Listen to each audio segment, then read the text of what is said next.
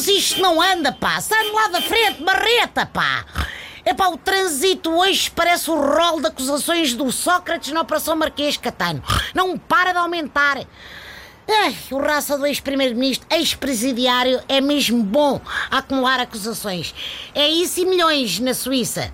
Não soube foi fazer as coisas, é o que é. Se tivesse um primo taxista a viver lá, como o Isaltino, por esta altura já se tinha livrado das acusações e dos tribunais e era outra vez é dele, presidente, em Oeiras. Olé!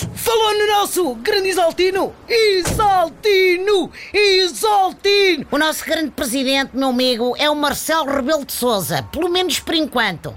Eu já acredito que Isaltino consiga ser secretário-geral das Nações Unidas. Já estou por todo este país, parece uma brincadeira, pá. É o maior! Ninguém para o Isaltino! Foi essa a vitória! Tenha calma, homem. Porquê é que está a dar-me pancadões nas costas? Ó, oh, com um catano.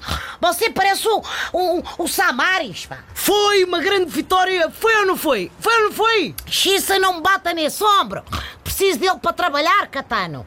É desse lado que a minha Idalina adormece a ver a herdeira todas as noites. Bom, mas espera lá, eu estou a reconhecê-lo.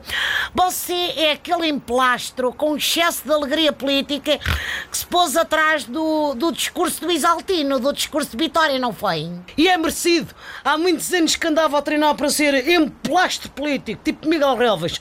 E eu até tenho estudos e tudo. Hein? A vitória de Isaltino era a catapulta de que eu precisava. Pois, mas foi por um triz que ele não o catapultou dali para fora. Por assim dizer, bem, eu não metia com ele, que deve ter aprendido truques de porrada na prisão.